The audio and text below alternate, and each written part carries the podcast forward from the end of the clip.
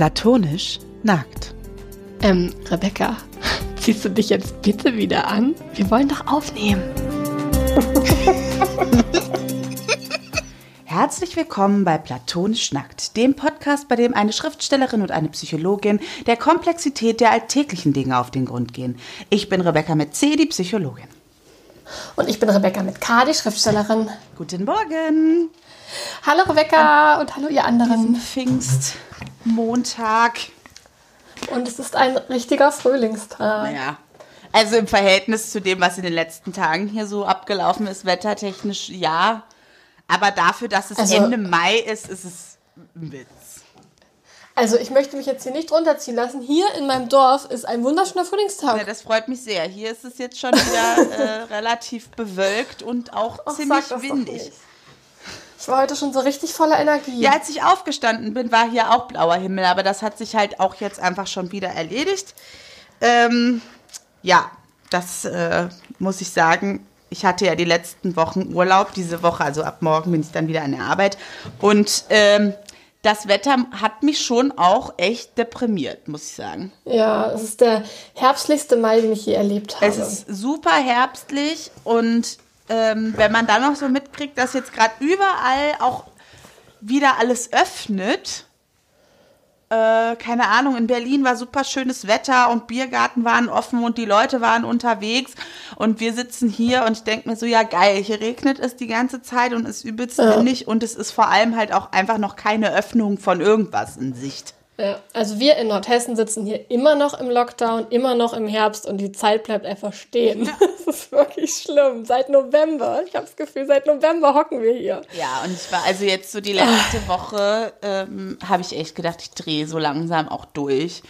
Ich hatte ja in der letzten Folge von dem Waschbär erzählt, der auf meinem Balkon ist. Der war also die letzten Wochen, die letzten zwei Wochen eigentlich immer wieder da. Ich habe hier einen richtigen äh, Nachbarschaftskrieg gehabt. Ähm, und habe dann so zwischendurch gedacht, ich glaube, ich verliere jetzt echt langsam den Verstand. Also, weil ich, es war auch das Aufregendste, was irgendwie passiert ist in den letzten zwei Wochen. Dass ich einen Waschbär auf dem Balkon habe, der immer wieder kommt. Und dann habe ich gegoogelt, was kann man denn da machen? Und äh, jetzt habe ich irgendwie versucht, so die Stellen, wo er meiner Ansicht nach reingekommen ist, zu verbarrikadieren. Und ich habe gelesen, die sind sehr geruchsempfindlich. Und Mottenkugeln sollen helfen. Deswegen habe ich so Mottenkugeln in den Ecken verteilt und ähm, träufel jetzt irgendwie regel, in regelmäßigen Abständen noch so Pfefferminzöl auf meinen Balkon. Er war jetzt länger nicht mehr da. Und ich saß gestern sogar auch schon mal wieder draußen, aber so ein bisschen angespannt bin ich natürlich noch. Hm, verstehe ich. Aber das ist halt so, das ist das, äh, das ist halt der, das Aufregendste, was jetzt passiert ist. Aber es ist auch wirklich aufregend. Es ist ja voll so ein, so ein Einbruch in dein Leben. Ja, also es ist schon, also ich meine, er ist immer hierher gekommen, hat halt hier so tagsüber gepennt in der Ecke. Ähm, ich hatte halt zwischendurch auch irgendwie ein bisschen Angst, dass er entweder krank ist und hier irgendwie stirbt. Ja, das wäre auch scheiße. weil der hier, naja, hat mir sowas hinterlassen. Kotartiges, würde ich vermuten, aber dann habe ich gegoogelt, wie sieht denn der Kot von Waschbären aus? Und dann, dann waren die Bilder irgendwie gar nicht so wie das, was jetzt hier so mitten auf meinem Balkon liegt. Und ich gedacht, naja, das, oh Gott, vielleicht hat er irgendwie eine schlimme Krankheit und hat jetzt schlimmen Durchfall und dann verendet der mir hier in der Ecke. Oder er kriegt Babys was mache ich dann so, ne? Aber jetzt ist er schon ein paar Tage nicht mehr da gewesen, aber jeden Morgen stehe ich auf und gehe gucken und jeden Abend, bevor ich ins Bett gehe, gehe ich auch noch mal gucken. Also ich bin echt ähm, völlig vereinnahmt von der Waschbären-Story gewesen und habe dann irgendwie so gedacht, ich brauche jetzt, es muss langsam mal wieder irgendwas anderes passieren. Ich, ähm, das geht so nicht. Man wird echt verrückt. Ja, also so langsam, keine Ahnung, ich habe jetzt meine Freunde seit über einem Jahr nicht in den Arm genommen und es, also keine, irgendwie, weiß ich nicht. Und hier verändert sich halt wirklich kaum. Die Zahlen sind Ja. immer noch ziemlich hoch. Aber sind jetzt auch teilweise wieder unter 100 wenigstens. Also nicht in Kassel selber, glaube ich. Ja, okay. Ja, bei mir sind sie unter 100, aber auch nur knapp. Ja, und es ist irgendwie, und dann sieht man, also wenn man dann so mitkriegt, dass, was überall sonst so äh, jetzt schon alles aufmacht und losgeht, dann, äh, also ja. Aber ich habe einfach die Hoffnung, dass es jetzt wirklich nur noch um wen, dass es jetzt nur noch wenige Wochen sind und das ist dann endlich. Ja, du hast jetzt auch dann bald irgendwann deinen Impftermin, oder? Mein zweiten Jahr, ja. Ja. Anfang Juni, ja. Voll gut. Ja, ich bin Und, dann auch äh, froh, wenn das irgendwie mal abgehakt ist. So, ähm, aber dann kenne ich halt trotzdem kaum noch, also ich kenne kaum Leute, die geimpft sind bisher. So, also es ändert natürlich an meinen ähm, meiner sozialen Situation dann irgendwie nur so bedingt viel. Ja, halt erst, wenn, wenn die meisten auch geimpft sind, ne, dann, dann wird's super. Hoffentlich, ja. Ja, ich hoffe auch. Naja, auf jeden Fall bin ich dann hier so ein bisschen, ja, abgedriftet in merkwürdige, In Nachbarschaftskrieg. ja, in merkwürdige Auseinandersetzungen mit Waschbären. ja. Oh Mann. Und bei dir so? Ähm, ich sitze gerade ganz, äh, also ich habe mich jetzt gerade wieder sehr in mein Lektorat vertieft. Also andersrum, ich habe das Lektorat ähm, von meinem Lektor zurückbekommen zu Band 1 von der Schokoladenfabrik. Und da bin ich jetzt am Überarbeiten und Änderungen annehmen oder Änderungen verändern und ähm, gucken, was ich noch machen kann.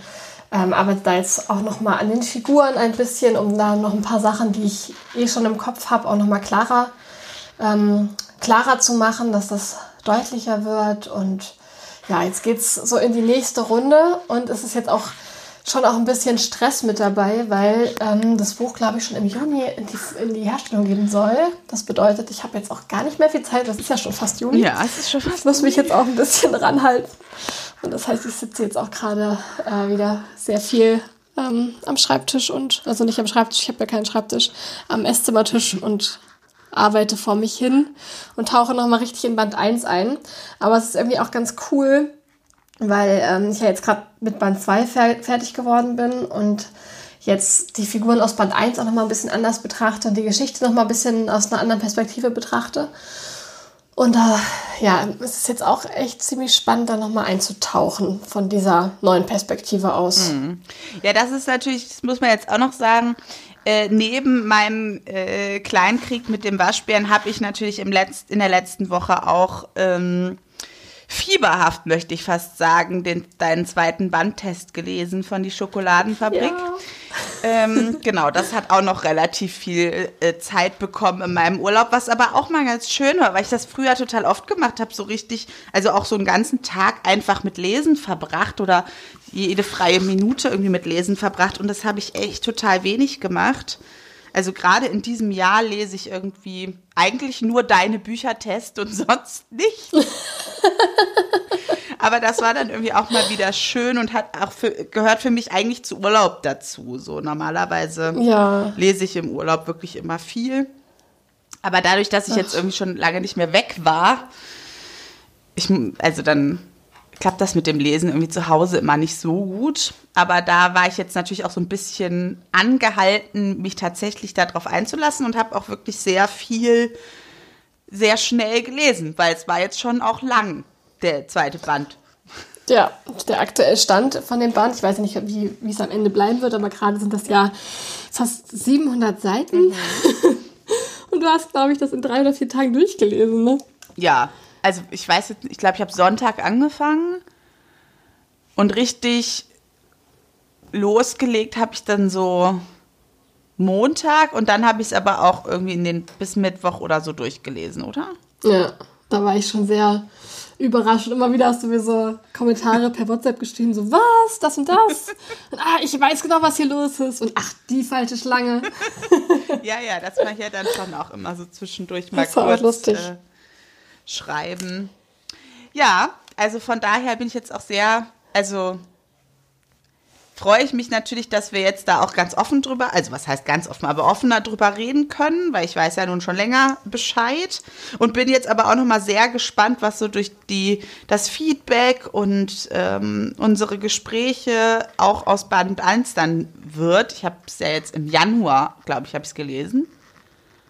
Ja, ich glaube, wenn du Band 1 dann nochmal lesen würdest, äh, wenn es dann erscheint, da sieht man dann schon auch, dass sich also bei mir auf jeden Fall viel ändert ähm, vom Also vom ersten Entwurf, den dann die Testleserinnen bekommen, über ähm, das Feedback von denen, dann zum Lektorat und dann zu dem fertigen, das ist schon, ähm, also bei mir passiert da auf jeden Fall immer noch mal relativ viel. Mhm. Ähm, aber ja. Ich bin auf jeden Fall sehr gespannt und äh, ja, habe jetzt schon, gestern war ja die Vorschau in deinem Briefkasten, glaube ich, ne? Ja. Das sah auch ganz ist, äh, toll äh, aus. Cool. Ja, ich finde, das hat der Aufbauverlag so schön gemacht. Ähm, so die die Präsentation von dem Band 1, mhm. was sie alles davor haben. Und ach, das, ja, das ist ganz, ganz toll. Aber es ist auch ein bisschen, es erhöht auch leicht den Druck, wenn man dann so die Post im Briefkasten sagt, okay, das Buch wird angekündigt, das erscheint im September und jetzt habe ich es aber trotzdem noch auf meinem Schreibtisch und ich muss jetzt hier zur Rande kommen. ja. Ja, aber vielleicht ist das auch ganz gut. Manchmal hilft ja so eine so ein bisschen mehr Druck auch dabei, fokussierter ja, zu arbeiten. Absolut, also es hilft auf jeden Fall, finde ich. Und ich finde, es, es, erhöht auch immer noch mal, also bei mir ist es auch so, dass ich dadurch sogar noch ein bisschen mehr Lust darauf habe, wenn ich dann sehe, uh, so wird das mal aussehen. Mhm. Ähm, und zwar schon ziemlich bald, wenn ich es jetzt mal auf die Reihe kriege, fertig zu werden. Und dann habe ich auch hab ich noch mehr Spaß daran, das auch zu machen. Also es ist schon auch nochmal eine große Motivation. Mhm. Auf jeden Fall. Ach ja, aufregend. Im September ist es soweit, ne? Ja, am 21. September ist der offizielle Erscheinungstermin. Okay, das ist ja jetzt, ach, das ist auch nicht mehr lang. Nee, noch vier Monate. Dabei war gerade erst September so gefühlt, ne? Ja, mhm. Irgendwie ganz, naja, egal. Merkwürdiges Jahr. Merkwürdig. das stimmt. Ja, aber was ich auch noch gemacht habe in den letzten Wochen, ich hatte eine Anfrage von einem ähm, lokalen Fernsehsender hier bei uns, RTL Hessen. Und die haben mich gefragt, ob ich Lust habe, zu dem Thema geschlechtergerechte Sprache ihnen ein kleines Interview zu geben. Mhm. Und da, ähm, also und zwar gab es einen Anlass, ähm, also es haben vielleicht auch, vielleicht haben das die einen oder anderen mitbekommen, an der ähm, Uni Kassel hatte sich ein Student beschwert, weil ihm ein, weil, also weil er Punktabzug in seine Hausarbeit bekommen hat, weil er nichts äh, gegendert hat. Also er hat anscheinend mit Fußnote irgendwie geschrieben, dass Männer und Frauen gleichsam gemeint sind, aber er nur die männliche Form verwendet. Ähm, und daraufhin hat die Dozentin ihm dafür einen Punkt abgezogen. Also es kann sein, ich weiß jetzt nicht genau, ob alle Angaben jetzt hundertprozentig stimmen, aber das ist äh, auf jeden Fall vom ähm, Grundsatz her so der Konflikt gewesen an der Uni und darüber wurde dann so ein bisschen debattiert. Ähm, ist das, äh, sollte das Gendern Teil der, ähm, Teil der Bewertungsgrundlage sein oder nicht? Inwiefern sollte man überhaupt gendern? Und da hat dann ähm, RTL Hessen ähm, mit einem Sprachwissenschaftler äh, aus Kassel und mit mir und mit so ein paar PassantInnen gesprochen und ähm, ebenso die Frage gestellt, wie wir das alle sehen. Und mhm. ja, und dann hatte ich mir dazu auch so ein bisschen Gedanken gemacht. Wir beide haben ja auch viel darüber noch gesprochen. Ich habe auch noch mit, ähm, mit einer befreundeten Autorin geredet und meiner Agentin und mir viele Gedanken gemacht. Und wie es dann ja manchmal so ist bei so Fernsehbeiträgen, ähm, der wurde auch ausgestrahlt und dann wurden lediglich, äh, glaube ich, zwei Sätze zitiert und die waren auch sehr rudimentär. War also der schon dafür, ausgestrahlt? Ähm, du hast gar nicht ja, gesagt, wann. Ja, ich hab's, ja, ich muss auch ehrlich sagen, ich war damit nicht ganz glücklich. Deswegen habe ich es jetzt auch nicht so ähm, irgendwie direkt gepostet oder so, weil das eben, weil nicht viel drin vorkam und mir wurde auch ein Satz in den Mund gelegt, den ich nicht gesagt habe. Okay. Und darüber war ich dann so ein bisschen, da war ich dann so ein bisschen beleidigt. Ja. und so, nee. Weil, ähm, also ich habe natürlich, also nicht natürlich, aber ich habe dafür argumentiert, dass ich es äh, sehr wichtig finde, wenn alle Geschlechter in der Sprache berücksichtigt werden und dass der Weg dahin, natürlich kann man darüber diskutieren, wie man das am besten macht, aber ich finde es an sich gut. Und dann wurde mir, ähm, also wurde so aus dem Off reingesprochen, laut der Autorin hätte das aber auch Grenzen. Zum Beispiel würde es ja keinen Sinn machen, Ritterin statt Ritter zu sagen. Und natürlich habe ich das nie gesagt. Ich würde überhaupt nicht auf die Idee kommen, von irgendwelchen Rittern zu sprechen. Also ich schreibe auch nicht über Ritter und ich spreche auch echt selten über Ritter. Also, und ähm, ich, ja, also wenn es eine weibliche Ritterin gibt, keine Ahnung, dann würde ich die wahrscheinlich auch so nennen.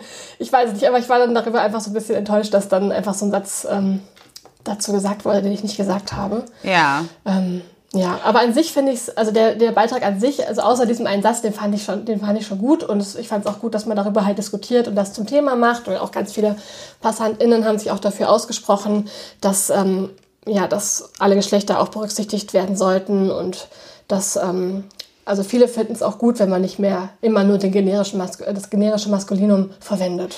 Und das fand ich irgendwie auch eine, ähm, also schön zu sehen, dass, ähm, weil manchmal habe ich dann auch das Gefühl, das ist so eine Sache, die dann oft eher so ähm, unter den intellektuelleren Leuten diskutiert wird und das in der Mitte der Gesellschaft noch gar nicht so angekommen ist. Aber ich glaube, so langsam äh, machen sich darüber immer mehr Leute Gedanken.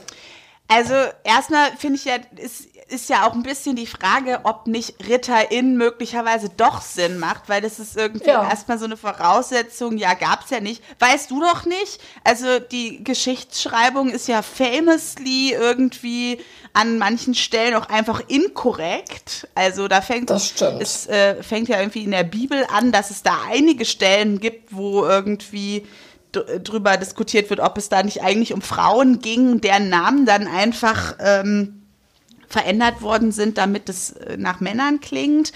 Äh, von daher würde ich das jetzt mal irgendwie in Frage stellen, ob der Satz inhaltlich denn richtig ist.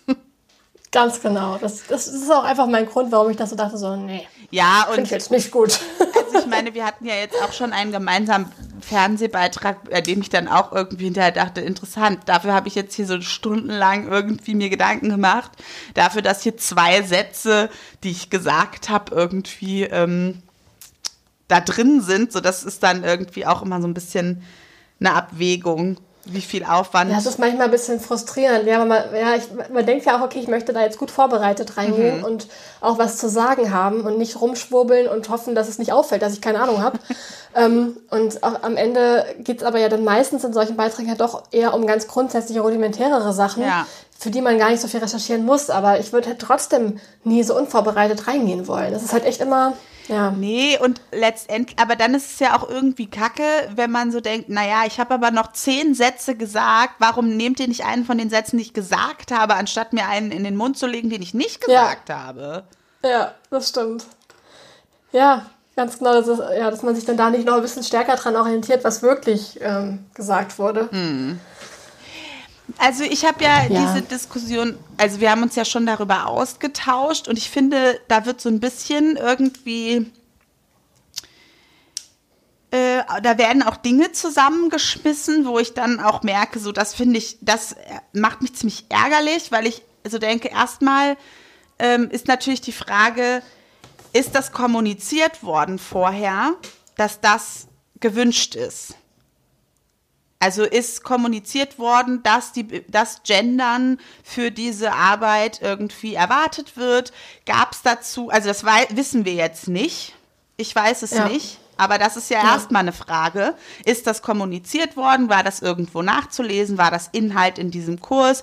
Ist das, äh, also hat die Professorin irgendwie, keine Ahnung, in den Vorlesungen immer gegendert? Das sind ja so Sachen irgendwie, die wissen wir jetzt gar nicht als Kontext. Ja. Aber wenn ich in einer Vorlesung bin von einer Professorin, die grundsätzlich gendert, ähm, finde ich den, den Schluss zu ziehen, dass die das möglicherweise auch in ihren Arbeiten gerne sehen möchte, zum Beispiel irgendwie naheliegend. Ich finde auch, ähm, also ich, was ich verstehen könnte, ist, ähm, wenn das nie kommuniziert worden wäre und dann sagt man, ähm, okay, aber dass das, also es ist ja einfach immer noch in vielen äh, Bereichen wird ja immer noch der, Mas äh, der das generische Maskulinum verwendet, ähm, wenn gar nicht kommuniziert ist, dass, dass man das jetzt hier nicht machen soll, dann kann ich schon verstehen, dass man sich darüber aufregt. Aber wenn das offen kommuniziert wird, das gehört zu den Formalien, ähm, dann verstehe ich die Aufregung überhaupt nicht, weil warum soll man das nicht als, ähm, ja, auch als Formalie ähm, so, und, äh, wie heißt das Wort? Voraussetzen. Ja. ja. Und wenn das dann, also wie gesagt, wir kennen die Details natürlich nicht, aber wenn das dann schon aufgegriffen wird von dem Autor dieses Textes, und in der Fußnote genannt wird. Das heißt, es ist, muss ja irgendwie eine Motivation dafür gegeben haben, das zu machen und das aufzugreifen und zu sagen, ich meine damit jetzt im folgenden Text alle. Weißt du, was ich meine? Das ist doch dann irgendwie mhm. offensichtlich nicht einfach übergangen, sondern es scheint ja zumindest, der, der, Gedanke war ja. Es gibt zumindest ein Bewusstsein. Dafür. Und der Gedanke war ja da und dann wird dann eine Fußnote draus gemacht. Also irgendwie glaube ich nicht, dass es nie vorher Thema gewesen ist. Ja. Wenn es nie vorher Thema gewesen ist und es nirgendwo nachvollziehbar war, dass das mit in die Bewertung einfließt, dann finde ich einen Punktabzug schwierig. Das ist aber so eine formale Diskussion. Und dann ist eben die Frage, muss man das klarer kommunizieren? Wie kann man das klarer kommunizieren? Was ist da vielleicht auch vorauszusetzen? Und die andere Seite ist dann so, wir sprechen ja von einer wissenschaftlichen Arbeit an der Uni. So, ne? Es ist ja nicht sein persönlicher Chatverlauf, der da irgendwie bewertet worden ist, sondern es ist eine wissenschaftliche Arbeit an der Uni und ich persönlich finde, in wissenschaftlichen Arbeiten kann man auch Gendern voraussetzen. Ja, das hattest du, glaube ich, auch in einem unserer Gespräche dazu gesagt, wo also wo sonst anfangen als da. Also wenn man sagt, ähm, wir haben schon als gesellschaftliches Ziel, dass die Sprache geschlechtergerechter werden soll, mhm dann ist doch gerade das wissenschaftliche Schreiben ein Gebiet, wo man ähm, ansetzen kann, wo man sagen kann, äh, hier kann man das doch auf jeden Fall schon mal ähm, tun. Ja, vor allem, weil es tausend Fortschri Vorschriften gibt für wissenschaftliches Schreiben und kein, und es geht nie darum, dass es besonders schön sein muss oder besonders einfach oder irgendwie ja. griffig. Wissenschaftliches Schreiben ist wissenschaftliches Schreiben, dann geht es dann meistens darum, dass es irgendwie korrekt ist und die Regeln sind teilweise richtig abstrus. Aber das, woraus der Skandal entsteht, ist Gender-Sternchen ja oder nein. Und da kann mir einfach keiner erzählen, dass das nicht grundsätzlich einen sexistischen mindestens mal Beigeschmack hat. Dass da, da mhm. werden jetzt Fernsehbeiträge drüber gedreht und da werden irgendwelche Leute auf der offenen Straße belästigt und nach ihrer Meinung gefragt. Äh, und andere Dinge, also als wenn es nicht in der Uni tausend Regeln gäbe, die abstrus sind. Das stimmt. Das habe ich auch gedacht. Und das ist das so, ist da merke ich so, boah, das regt, das regt mich richtig auf an der ganzen Sache, weil man kann darüber denken, was man will. Auch im Privaten kann man das handhaben, was man will. Aber wir reden hier ja von einem akademischen Kontext. Ja. In dem einem vorgeschrieben wird bei irgendwelchen Quellen, welchen Teil man jetzt kursiv und welchen nicht und was kommt wo das ist. Wo kommt das Komma, wo kommt der Doppelpunkt? Ähm, erst Nachnamen, dann Vornamen, dann äh, man muss genau die richtige Reihenfolge von Verlag, von Jahreszahl und allem Möglichen angeben. Ja. Und das, äh, das schlucken die StudentInnen und machen alles. Und dann beim Thema Gendern muss man sich aber mal aufregen und äh, gucken, was da alles, äh, ja, wieso man das alles blöd findet. Aber was ich auch spannend fand, ähm, also ich glaube, in dem, in dem Bereich ist es jetzt für uns beide erstmal einfach, weil wir uns da, also ja, weil wir da eigentlich überhaupt kein Problem sehen, das im Uni, also im, im wissenschaftlichen Umfeld einfach zu machen. Ja. Ähm, in der Alltagssprache ist es dann vielleicht nochmal wieder was anderes, weil, also ich versuche das auch öfter zu machen, aber ich merke dann auch selber, dass ich es einfach noch nicht gut mache, dass ich es oft vergesse, mhm. ähm, dass es mir einfach auch noch nicht so leicht von den Lippen geht, weil es einfach noch ungewohnt ist. Ähm, glaube aber, dass das einfach eine Gewöhnungsgeschichte ist. Ja. Und man sich da einfach noch ein bisschen mehr dran gewöhnen muss. Ähm, was ich halt aber spannend fand, jetzt auch durch, den, ähm, durch die Anfrage vom Fernsehbeitrag ausgelöst, die haben nämlich auch gerne wissen wollen, wie ich das als, ähm, als Autorin sehe ähm, und ob man auch gendern kann in Romanen oder wie ich das fände, wenn man das müsste oder ob man das überhaupt sollte. Und das fand ich eine sehr spannende Frage, darüber nachzudenken, wie man Geschlechtergerechtigkeit im literarischen Schreiben eigentlich ähm, umsetzen kann mhm. in der Sprache. Und da habe ich mir dann auch so ein paar äh, Gedanken dazu gemacht, weil ich dann auch erstmal dachte, so, huch, ja stimmt. Ich schreibe jetzt gerade meine historischen äh, Romane über das 19. Jahrhundert. Wenn ich da jetzt anfangen würde mit Gendersternchen oder Doppelpunkt ähm, oder so, das würde ja gar keinen Sinn machen, weil das die Menschen damals einfach überhaupt noch nicht kannten. Und natürlich, weil das sowieso eine sehr, sehr äh, patriarchale Gesellschaft war, in der, äh, in denen die Frauen so wenig Rechte hatten, dass sie noch nicht mal darüber nachdenken würden, ob sie auch in der Sprache drin vorkommen könnten, weil äh, erstmal war es wichtig, im Alltag vorzukommen und zwar nicht nur ähm, im Haus. Mhm. Also da gab es ja noch ganz, ganz andere schwerwiegende Probleme. Ähm, und natürlich kann ich da jetzt nicht anfangen zu gendern, ähm, aber beim, auch beim Schreiben in diesem Kontext habe ich dann, also versuche ich schon auch nicht immer nur die männliche Form zu verwenden. Aber natürlich muss man das dann auch mit Fingerspitzengefühl machen, dass man immer mal auch ähm, weibliche, weiblich konnotierte Berufe in dieser Zeit vielleicht ähm, erwähnt oder einfach Gruppen, in denen auch viele Frauen waren und dann halt auch eher die Frauen nennen als die Männer. Ähm, also in so einem Sinne kann man das da ja auch machen. Mhm. Ja, also ich denke, insofern Sprache ermöglicht uns ja auch einen Denkraum. Und wenn es für mhm. etwas keine Worte gibt, dann ist es natürlich schwierig, das, das zu besprechen oder auch vielleicht sogar das zu denken. Und wahrscheinlich gab es auch in der, dieser Zeit schon, schon Menschen, die, die sich heute non-binär identifizieren würden, aber damals das gab es, es war gar keine, ähm, es, es war gar nicht denkbar. Es war gar nicht denkbar, es war überhaupt nicht fassbar. Und trotzdem wird es die gegeben haben, beziehungsweise trotzdem gab es auch immer irgendwie Menschen, die, die ja eben nicht so eindeutig Mann oder nicht so eindeutig Frau waren. Und natürlich ist es aber klar, dass das sprachlich in dem Sinne nicht vorkommen kann. Und trotzdem finde ich, dass es in, im Buch ja vorkommt. Also du kannst es ja inhaltlich trotzdem repräsentieren oder andeuten oder beschreiben, ohne dass du jetzt ein Gendersternchen benutzt. Und das ist eben auch das, wo ich so denke, da wird eine sehr legitime Diskussion immer so weggewischt, wenn man das dann so, wenn man so tut, als wäre die Forderung, dass jetzt grundsätzlich in jedem Kontext immer überall ein Gendersternchen stehen soll. Das ist es doch gar nicht. Wenn du als Autorin einen Charakter entwickelst und schreibst, dann entwickelst du für den eine Genderidentität.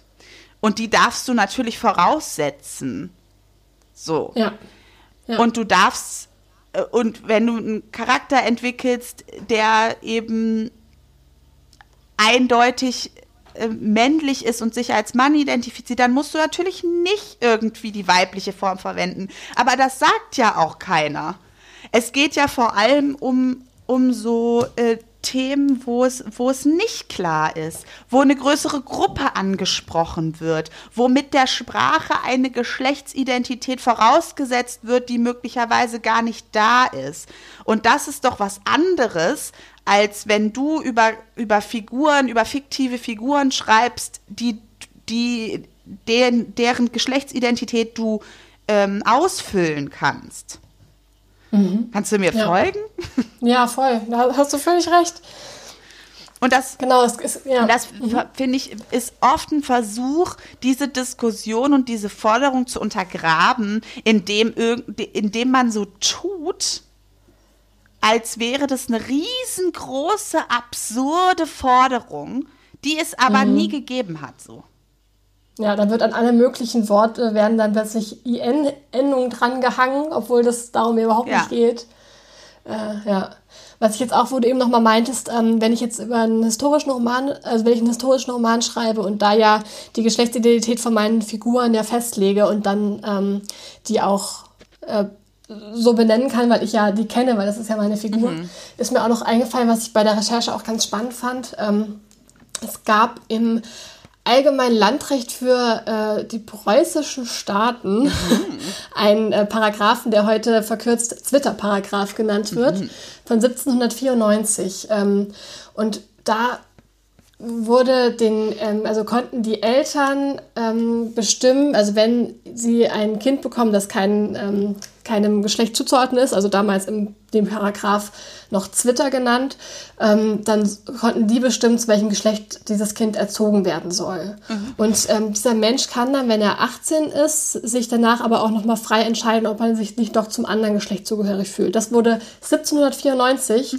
Find, ich finde, das klingt heutzutage fast schon modern. Also natürlich ähm, würden wir, es ist heute wieder, also es wieder andere Diskussionen, die jetzt eher dahin tendieren zu sagen, es soll, ähm, die Eltern sollen es nicht ähm, mhm.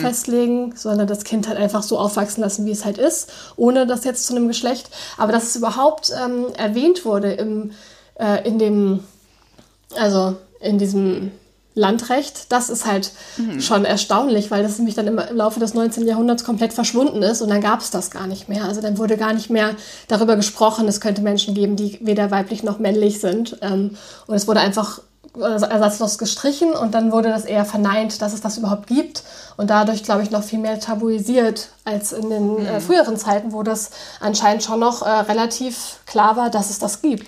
Aber es ist schon spannend, weil in, diesem, in, diesem, in dieser Wortwahl liegt ja drin, dass wir zu einem Geschlecht erzogen werden.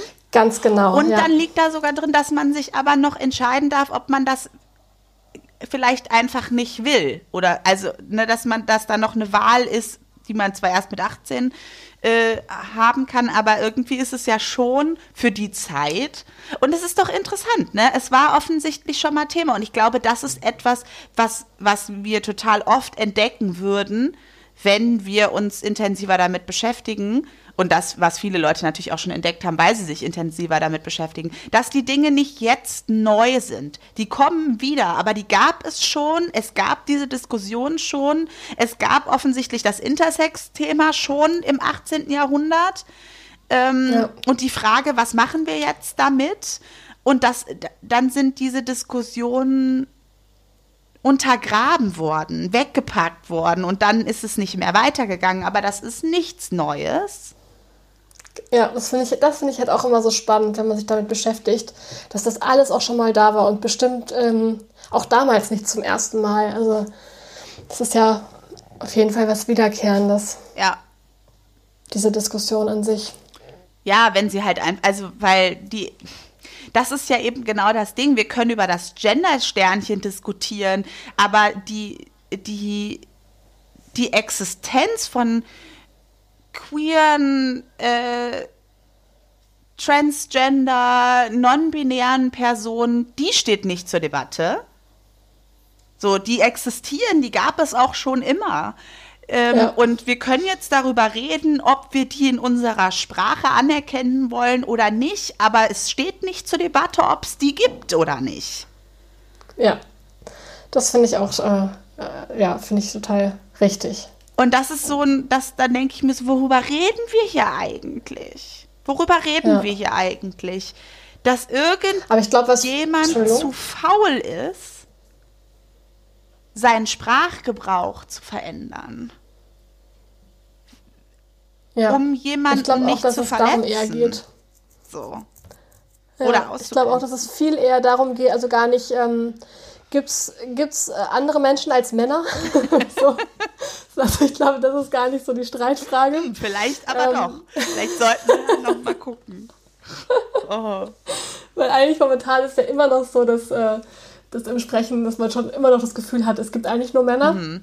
Und das ist ja historisch gewachsen aus dem gesellschaftlichen System, aus dem wir kommen. Ähm, aber ich glaube, das ist eher so dieses, ähm, das, ja, ich glaube, die Leute regen sich eher darüber auf, dass sie jetzt in, ähm, also ihr Sprechen ähm, diesen neuen Überle also diesen neuen alten Überlegungen anpassen sollen. Und dass man dann an seinem eigenen Verhalten was ändert. Das ist ja ein bisschen auch, also es ist ein bisschen weit hergeholt, der Vergleich, aber ich musste jetzt auch so an das Thema Klimawandel denken. Allen ist irgendwie klar, wir müssen das besser machen. Aber bitte nicht ich jetzt selber in meinem Haus. Also bitte die Windanlage nicht äh, hier ähm, auf dem Berg nebenan, sondern bitte ganz weit weg so. Mhm. Also weißt du, was ich meine? Also schon klar, dass wir irgendwie mehr Geschlechtergerechtigkeit kriegen müssen, aber jetzt nicht bei mir anfangen, bitte. So. Ja. Ich glaube, das ist, das ist, glaube ich, ganz viel auch dahinter. Ja, das ist, also ich merke das ja bei mir selber auch, ne, dass ich zum Beispiel oft, also in meiner Sprache, ich merke das ganz oft bei so äh, Gesprächen an der Arbeit irgendwie mit mit PatientInnen, dass ich halt, wenn ich von den Weiterbehandlern spreche, ne, ist ganz oft sage, ja, sprechen Sie da mal mit Ihrem Arzt drüber. Und dann immer sagen, Moment, also sogar, sogar, wenn ich weiß, dass das eine Ärztin ist, mhm. ne, ja, also ja. sogar dann, wenn ich das einfach nur so aus Gewohnheit mache, sage ich erstmal ja. Arzt. Ja, ja, das ist bei dem Wort ganz, also auch bei unserer, also wenn ich sage Tier, also wenn ich sage, ich war bei der Tierärztin, kommt mir auch ganz oft über die Lippen beim Tierarzt. Ja. Weil das ja einfach noch so, das ist einfach noch so drin. Und das ist sowas, da, da ertappe ich mich halt selber total oft. Und da merke ich auch, dass das noch nicht, also dass ich das so gewohnt bin. Und ja, ich weiß natürlich, dass ich Feministin bin und dass ich äh, nicht denke, dass Frauen keine Ärztinnen werden dürfen oder so. Aber trotzdem merke ich so, okay, da, da, das ist einfach noch so drin, dass ich erstmal davon ausgehe, nicht mal bewusst, aber zumindest irgendwo sprachlich gar nicht anerkenne, dass es weibliche Ärzte geben könnte. So. Mhm. Und das ist, also ja. ich weiß, dass es vom Gedanken her nicht so ist, aber es kann doch nicht so schwer sein. Also, ich versuche das jetzt zu üben, dann irgendwie auch wenig, also irgendwie, wenn ich es nicht sicher weiß, Ärztin zu sagen. Aber ja. Ja, ich, also ich versuche auch immer mal einfach manchmal die weibliche, manchmal die männliche Form, manchmal mit ähm, Gender Gap zu sprechen. Also ich mische immer so ein bisschen durch. Mhm. Ähm, aber ich glaube schon allein, wenn man dann hin und wieder das mal so einfließen lässt ins eigene Sprechen, ich glaube schon, das verändert ein bisschen was im eigenen ähm, in der eigenen Sicht auf die Dinge. Ja, absolut. Also ich merke, dass mir das überhaupt auffällt und ich dann immer wieder darüber stolpere, wenn ich einfach jetzt beispielsweise Arzt sage. Ähm, alleine da merke ich eine Veränderung, weil das, als ich angefangen habe zu arbeiten, ist mir das sicherlich auch passiert und ich habe darüber aber nicht nachgedacht. So, ne? Also da hat sich für mich in den letzten Jahren offensichtlich ja was daran geändert, wie ich Sprache wahrnehme und dass ich mir da inzwischen schon drüber Gedanken mache und dass ich auch ja. versuche, das zu verändern. Und es geht nicht so schnell, aber es geht irgendwie auch schneller, als ich gedacht hätte. Ja, es ist dann doch am Ende, wenn man es ein paar Mal gemacht hat, dann irgendwie leichter, als man ganz am Anfang denkt. Ja, und natürlich, also ich finde es irgendwie auch holprig, aber das Problem ist ja nicht daran, dass ein, also, also, dass Menschen gerne in der Sprache berücksichtigt werden wollen und das holprig klingt, sondern das Problem ist, dass unsere Sprache offensichtlich bis heute so gewachsen ist, dass diese Menschen nicht berücksichtigt werden können und wir jetzt damit kämpfen, dass das holprig ist, die zu berücksichtigen. So, das liegt aber ja mhm. daran, dass es gar keinen Raum gegeben hat, in der Sprachentwicklung einen Weg zu finden oder einen natürlichen, äh, ja, dass es irgendwie organisch entstanden ist, dass man darüber reden kann. Und das ist doch eigentlich das Empörende. Ja, das stimmt. Und ich glaube auch, es ist halt auch einfach holprig, weil man es noch nicht gewohnt ist. Ja. Sachen sind immer erstmal holprig, wenn man es nicht gewohnt ist. Aber dass es in einem Wort so eine Sprechpause gibt, das haben wir ja ganz, ganz oft. Also bei Wörtern wie beieinander oder Nachtisch. Also man macht ja, also es gibt ja einfach so ja.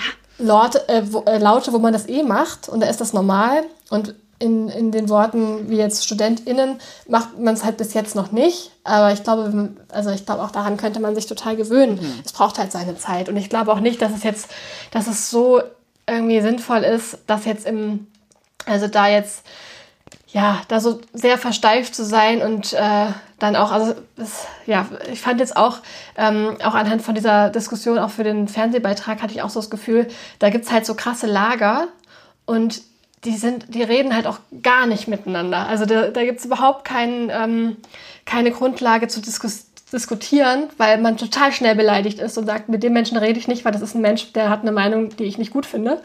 Äh, und das ist schon sehr, sehr emotionalisiert und auf so einer ähm, ja, auf so einer ganz empfindlichen Ebene angekommen irgendwie. Also wo dann, wo man dann sofort todesbeleidigt ist und das ganz schlimm findet und sich total abwendet. Und das finde ich dann auch teilweise ziemlich gefährlich, dass man dann nicht sagen kann, ähm, wir sprechen mal drüber, gibt es denn vielleicht eine Art und Weise, das zu lösen, die, ähm, auf die wir uns als Gesellschaft einigen können. Es, vielleicht ist es auch noch eine andere als die, die wir jetzt zur Auswahl haben. Keine Ahnung, wie wir das in fünf Jahren betrachten. Das ist ja jetzt gerade alles total äh, im Prozess und da tut sich ja ganz, ganz viel.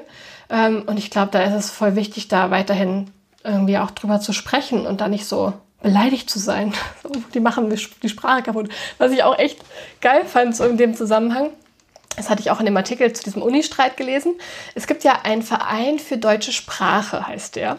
Und ähm, der übernimmt wohl die ähm, Prozesskosten, wenn jemand äh, dagegen vorgehen möchte, dass er, also zum Beispiel jetzt hier ähm, dieser Uni-Student, wenn der dagegen klagen möchte, gegen diesen Punktabzug, würden die ähm, so dem Sinn nach seine Kosten decken.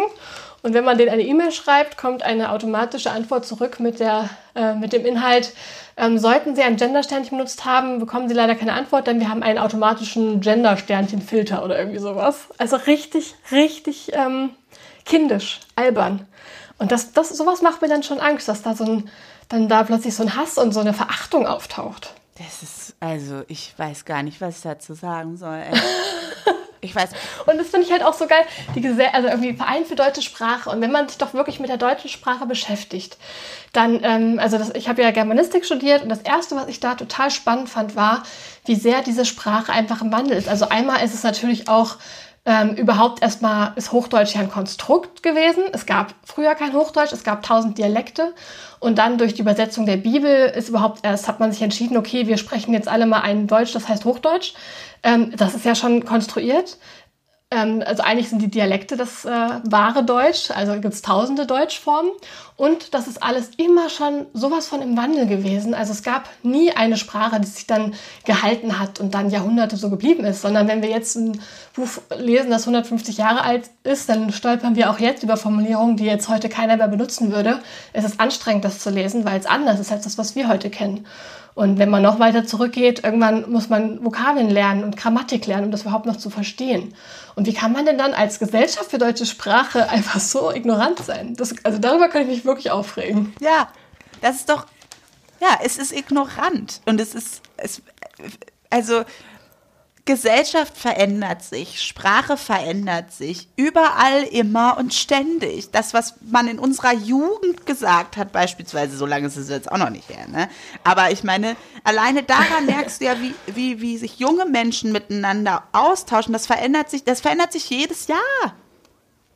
Jedes ja. Jahr äh, gibt es irgendwie neue Worte und weiß man nicht mehr. Und äh, damals hat man irgendwie noch äh, cool gesagt und heute sagt man es nicht. Also das ist doch, das ist doch Sprache. Also ich weiß ja. gar nicht, worüber wir reden. Ja, aber ich meine, es ist ja, ähm, also es ist wirklich einfach ein immer größeres Thema. Auch in der Mitte der Gesellschaft ist ja auch wie, ähm, also wie patriarchal ist die Gesellschaft immer noch, wie sexistisch ist die Gesellschaft immer noch, wo können wir das verbessern?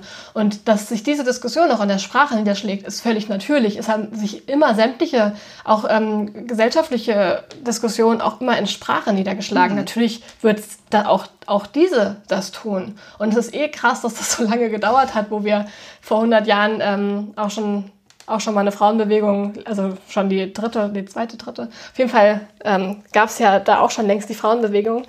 Und jetzt sind wir im 21. Jahrhundert und müssen darüber noch sprechen. Ja. Es ist, also, ja, ich. Da möchte man doch echt den ganzen Laden anzünden und einfach nochmal von vorne anfangen. Also, es ist. Ja, es ist schon echt ja, aber was ich jetzt vorhin noch erzählen wollte, das fällt mir jetzt noch ein, da bin ich dann irgendwie wieder von abgekommen. Eigentlich wollte ich ja noch erzählen ähm, zu dem Thema Gendern im literarischen Schreiben. Jetzt habe ich ja nur vom historischen Roman mhm. gesprochen. Ähm, und ich habe da auch nochmal drüber nachgedacht, was jetzt äh, Romane angeht, die in der Jetztzeit spielen. Mhm. Und ich glaube, also wenn man, wenn man da jetzt erstmal die Frage stellt, was wäre, wenn du jetzt in deinem Roman nur noch genderst, ähm, das macht an sich ja jetzt erstmal tatsächlich nicht so viel Sinn, weil die allermeisten Romane, also eigentlich alle Romane sind ja aus der Perspektive von Figuren oder einem Erzähler oder einer Erzählerin ähm, geschrieben. Also es gibt ja immer jemanden, der erzählt. Und wenn das äh, ein autorialer Erzähler, autoriale Erzählerin ist, dann halt der oder die. Ähm, und es kommt ja voll drauf an, welchen Menschen denke ich mir da aus, der erzählt. Was ist das für ein Typ? Wie kommuniziert der, wie denkt der? Und wenn das jemand ist, der ähm, in seinem Denken gendert, dann muss das natürlich auch sich im Buch niederschlagen. Aber wenn das jemand ist, der einfach da überhaupt noch nicht drüber nachgedacht hat und ähm, mit diesem Thema noch nicht in Berührung gekommen ist, dann würde das natürlich das Ganze sehr unauthentisch machen, wenn man ihm jetzt das Gendersternchen immer wieder in den Mund legt. Also da muss man, muss man natürlich total gucken, was man da will und von, also welche Geschichte man erzählt. Mhm. Und das finde ich dann schon wieder ähm, spannend. So wie bringe ich das, das rein? Einmal, dass, dass man der Figur Rechnung trägt beim Schreiben. Wie denkt und redet die? Aber auch gleichzeitig, ähm, dass man so ein bisschen auch den eigenen Ansprüchen an, ähm, welche Menschen tauchen auf oder welche Menschen werden bezeichnet, welche werden nicht bezeichnet, dass man dem auch Rechnung trägt. Mhm. Und ich glaube, das ist gar nicht so einfach. Nein, aber ich glaube, es ist gar nicht so. Also es ist einfacher, wenn man innerlich mehr Raum hat, unterschiedliche Figuren zu entwickeln. Also das ist doch dann ein bisschen die Frage.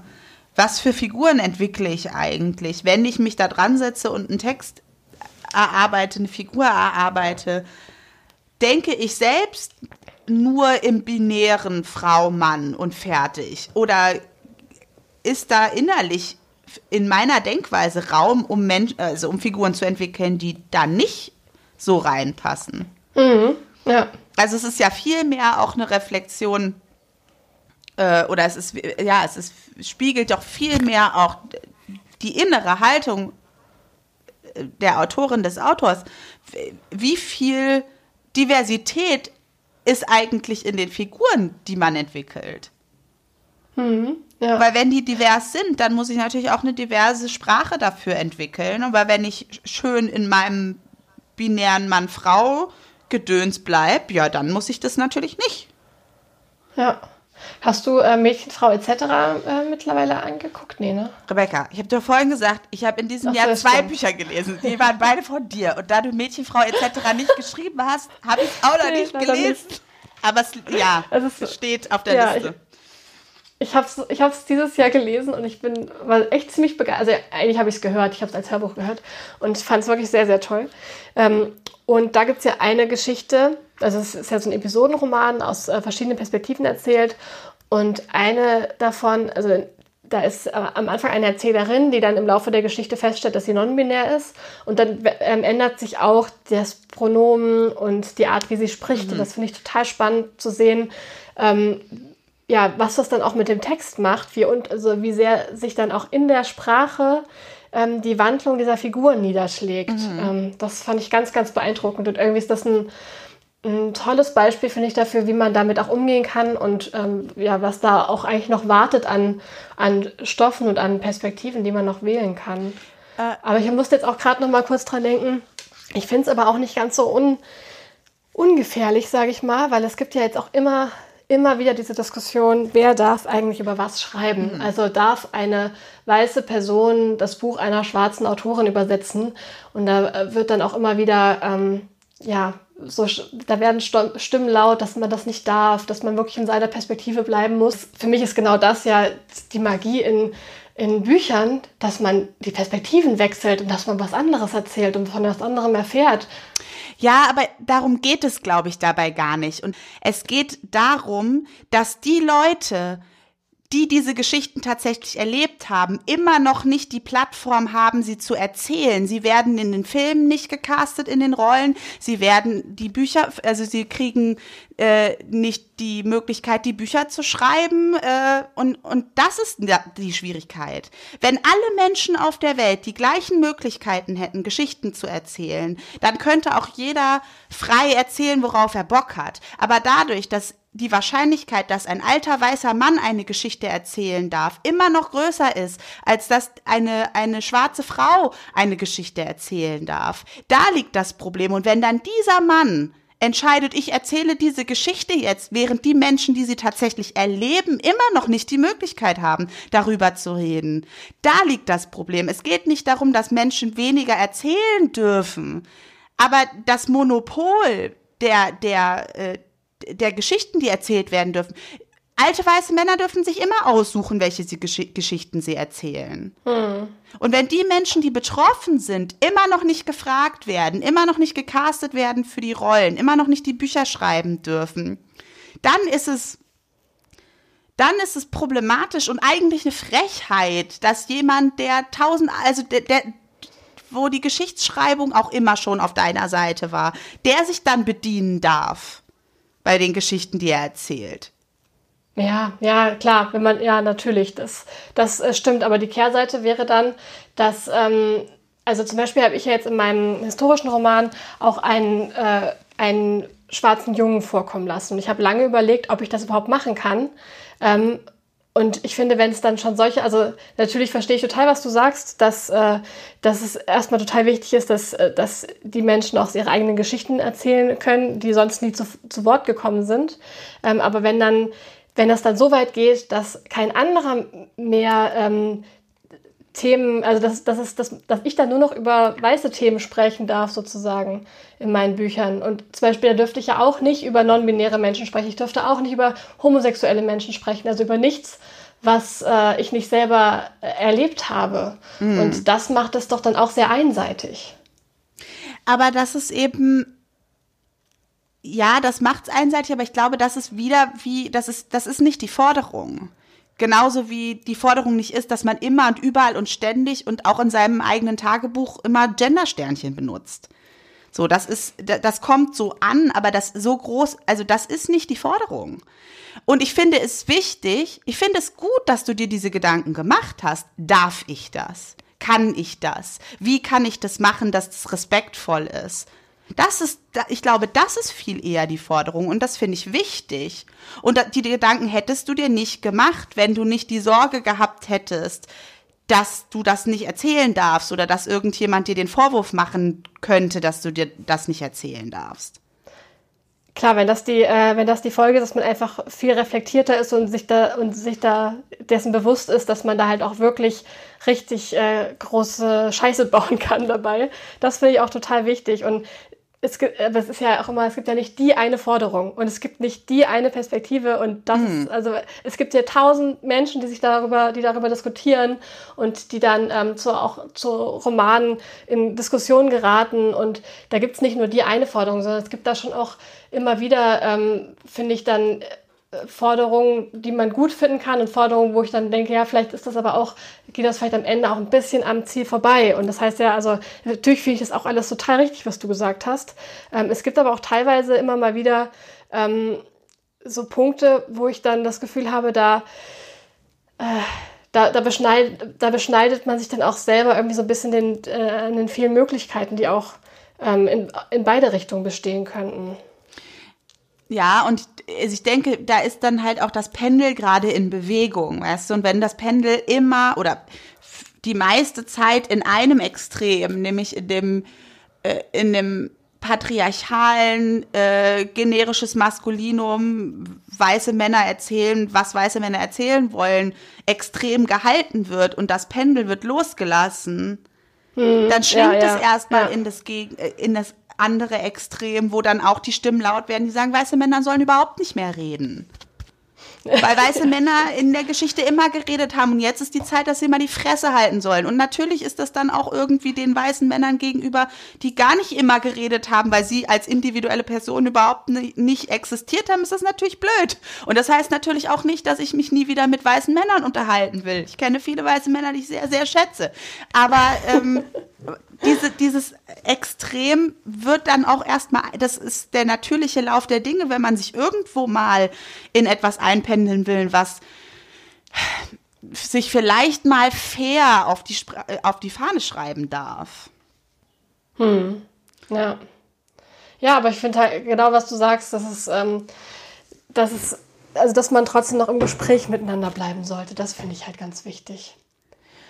Ja. Und da habe ich manchmal das Gefühl, dass es so ein bisschen so lagerartig ist. Also, dass es so die Lager gibt, die da sehr konservativ sind und nicht darüber reden möchten. Und dann auch die Lager, die äh, sich damit sehr viel beschäftigt haben, darüber sehr viel wissen und dann aber auch keine Lust haben, sich da, das dann nochmal den Konservativen zu erklären.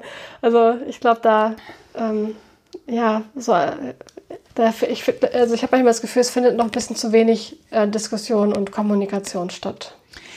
Ja, also weiß ich nicht, ich kann das nicht so bestätigen, weil ich so viele Diskussionen habe dazu und auch merke, dass das super anstrengend ist. Gerade so mit Menschen, die älter sind als, also, deut, also was heißt deutlich älter, aber die eher so meine Elterngeneration sind, wo ich dann so oft immer wieder darüber rede und so oft sage, ja, aber ähm, können wir da nicht mal vielleicht ein anderes Wort für finden und immer wieder höre, ach, jetzt hör doch auf, mich zu nerven oder nee, das ist aber nicht so und das haben wir immer schon so gemacht und äh, das N-Wort war damals auch nicht rassistisch gemeint und ich dann so denke, oh boah, Leute, ich weiß nicht, ich, ich habe dann auch keinen Bock mehr. Also ja, dann macht es halt so. Aber das sind auch oft Leute, von denen ich denken würde, ihr seid intelligent, ihr seid empathisch, äh, was ist denn mit euch, dass ihr diesen Teil euch nicht angucken wollt? Und was ist denn wirklich so unbequem am Gendersternchen, dass man da nicht drüber nachdenken kann? So.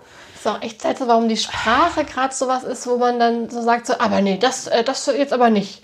Also wir können ja über alles äh, sprechen, aber, aber die Sprache, die ändern wir jetzt aber nicht. Das ist irgendwie seltsam. Und mit Warum dem generischen Maskulinum sind ja alle gemeint. Und das kann doch jetzt nicht sein, dass man darüber diskutiert. Ja, aber du bist auch ein Mann. So, ja, du hast dich immer schon davon angesprochen gefühlt, weil du davon angesprochen wirst. Hast du mal mit Frauen darüber geredet? wie die das finden. Äh, nö. Aber ich habe mich da schon viel mit beschäftigt und ich weiß Bescheid. Ja, aber nur mit der Perspektive von Männern in deinem Alter. So. Frag doch mal irgendjemand anders dazu. Nee, nee, das ist zu viel verlangt. Und das sind dann so, da merke ich so, es ist auch anstrengend, immer wieder diese Diskussionen zu führen. Mit Menschen, von denen man auch eigentlich, von denen man mehr erwarten würde. Mhm. Ja, das stimmt natürlich, dass das anstrengend ist. Und wenn Aber man ich, dann. ich glaube so, schon, dass das auch was bringt. Ja, Ich auf jeden schon. Fall. Das bringt auch was und ich mache es auch weiter. Aber deswegen ähm, kann ich auch verstehen, dass man so an einen Punkt kommt, wo man sagt, ich mache das so, das ist meine Meinung und ich diskutiere nicht mit Leuten darüber, ob die Existenz von Menschen in der Sprache anerkannt werden soll oder nicht. Das ist eine Diskussion, die ich nicht mehr führe. Insbesondere nicht mit Menschen, die keinerlei Bereitschaft haben, sich von ihrer Perspektive wegzubewegen. Ja, ja, das stimmt. Das ist natürlich dann noch frustrierender, wenn man das merkt. Weil uns für uns ist es natürlich jetzt auch rein, für uns ist es theoretisch. Wir können theoretisch darüber reden, ob ein Gender-Sternchen wichtig ist oder nicht. So, ne? Aber dass das Gender-Sternchen, also jetzt nicht mal nur männliche und weibliche Form, sondern dass das Gender-Sternchen für, für Menschen ja auch eine Identität bedeutet. Und für Menschen die Möglichkeit bedeutet, ihre ihre Identitäten zu benennen, dass die einen Raum kriegen. Und das ist doch der allerkleinste Raum in der Sprache. Ein Sternchen vor den letzten zwei Buchstaben eines Wortes. Und darüber müssen wir so diskutieren, während das der einzige Raum für Menschen erstmal in der Sprache ist. Wir haben ja, wir sind ja noch gar nicht bei der Diskussion darüber, ähm, wie, wie, was sind denn jetzt die Pronomen für non-binäre Menschen äh, im Deutschen? Darüber, das Ja. ist ja noch gar nicht in der Mitte der Gesellschaft angekommen. Na, da werden die sich alle umgucken, wenn wir anfangen, darüber zu reden. Ja, es ist aber echt einfach der logische nächste Schritt dann, ne? Ja, auf jeden Fall. Und das wird auch wieder, also da, das wird ja bedeuten, dass wir uns irgendwie, oder es denken sich ja auch Menschen schon was dazu aus. Ähm, da bin ich jetzt auch noch gar nicht so firm drin. Es gibt, also ich habe jetzt auf jeden Fall schon gesehen, dass einige Menschen halt anfangen, einfach auch im Deutschen they, them zu verwenden. Also die äh, englischen Pronomen. Ähm, also einfach ganz normal im deutschen Satz, wo ich dann so denke, ja, warum eigentlich nicht? Wir verwenden so viele englische Worte einfach jetzt so standardmäßig, warum nicht auch die? Aha, krass, das habe ich noch nicht gehört. Spannend. Und das, also, aber da geht es ja eben darum, dass Menschen ihre Existenz versprachlichen dürfen. Und ich finde das, also das, weil, ich- ja, ich kann da nicht, also dass das noch zur Debatte gestellt wird, finde ich ganz schön hart eigentlich, wenn man es Ja. mal so sich vor Augen führt. Das stimmt. Das stimmt, aber wir sind ja auf einem Weg auf jeden Fall. Ob der gut ist, mal gucken. Also ob wir jetzt wirklich so schnell vorankommen, damit wie es sich manchmal anfühlt. Aber auf jeden Fall sind wir auf dem Weg. Ja, und also ich finde es auch wichtig, dass wir darüber reden und ähm, eben auch, also dass klar wird, okay, ja, also wir machen es auch nicht immer richtig. Und äh, ja, es ist vielleicht auch noch nicht so richtig klar, was richtig eigentlich bedeutet, aber ich merke, dass ich in meinem Sprachgebrauch immer öfter darüber stolpere, wie ich bestimmte Dinge sage. Nicht nur in dem Bereich, sondern auch was so ähm, ableistische Sprache anbetrifft, wo ich jetzt mehr ähm, darüber nachdenke, welche Worte wir so benutzen und für wen das möglicherweise beleidigend ist und da mich mehr ja. mit beschäftige, welche Alternativen gibt es denn? Weil es gibt ja Alternativen, also es ist ja nicht so, als würden uns Worte weggenommen und es gäbe nichts, was man stattdessen sagen könnte.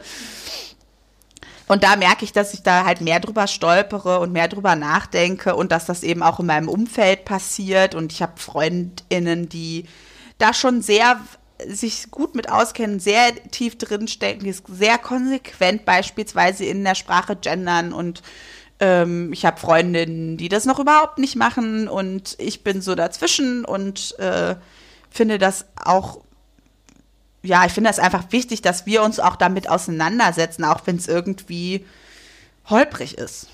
Ja, ja, Ich meine, klar, es ist ja was Neues, was man da irgendwie lernt und was man sich selber versucht beizubringen. Und das geht ja nie einfach so von heute auf morgen. Und dann klappt das. Nee. Und es gibt ja auch einfach in den betroffenen Gruppen so auch ganz unterschiedliche Meinungen, wie das eben so ist, weißt du? Also das ist ja, Ja, äh, die, die Person wird dir sagen, ja, nee, ich finde das super, die andere wird sagen, ah, ich hätte es lieber so und so ist es ja in allen Gruppen eigentlich, dass es eben auch nicht eine Meinung gibt, von der man dann sagen kann, okay, so sehen die das alle, diese queeren Menschen finden das alle so und wenn wir das jetzt machen, dann halten die die Fresse so. So ist es halt nicht. das würde ja auch wieder äh, suggerieren, dass äh, dann innerhalb einer Gruppe alle Menschen gleich sind. Und das ist ja genau das, wo man ja auch eigentlich von wegkommen will. Ja, also wir wollen davon wegkommen. Ja. Ob man davon wegkommen will, ist noch die Frage. Aber ich glaube, immer mehr Menschen wollen davon wegkommen. Ja. Das glaube ich schon. Ich bin jetzt außer Atem. Es war jetzt doch irgendwie erhitzter, als ich ursprünglich dachte. Ja, das stimmt, das geht mir auch so. Ja, es sind einfach viele Dinge, die man da ähm, sich durch den Kopf gehen lassen kann und von unterschiedlichen Perspektiven betrachten kann. Das ist schon echt spannend. Ja. Und es ist dann doch irgendwie auch, da steckt so viel dahinter. Also es ist ja eben nicht nur die Frage Gender-Sternchen ja oder nein, so, ne, sondern da steckt ja irgendwie ganz viel dran und man ist eben ganz schnell dann eben auch bei Themen wie Rassismus, Ableismus, äh, Sexismus, ähm, keine Ahnung, also das ist ja dann irgendwie ein ganz, ganz breites Feld auf einmal. Ja, voll. Man, ja, man, das zieht ja dann so Kreise in alle möglichen Bereiche rein.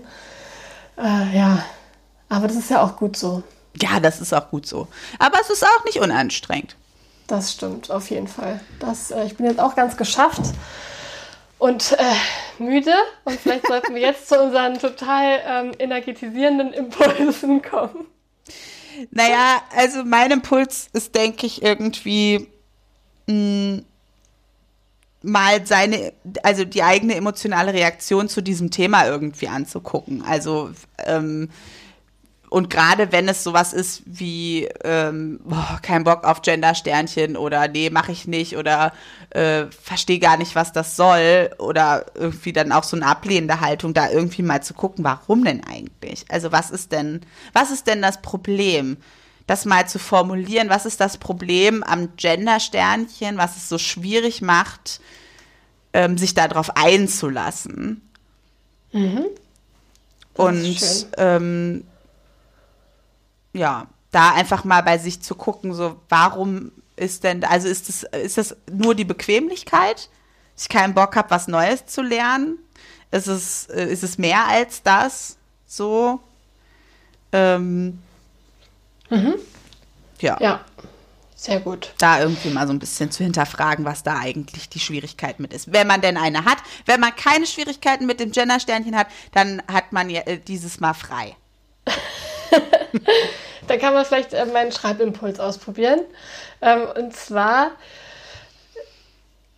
könnte man doch einfach mal eine kleine Geschichte oder vielleicht auch einfach nur eine Szene oder so schreiben aus der Perspektive eines Menschen, der oder die gendert.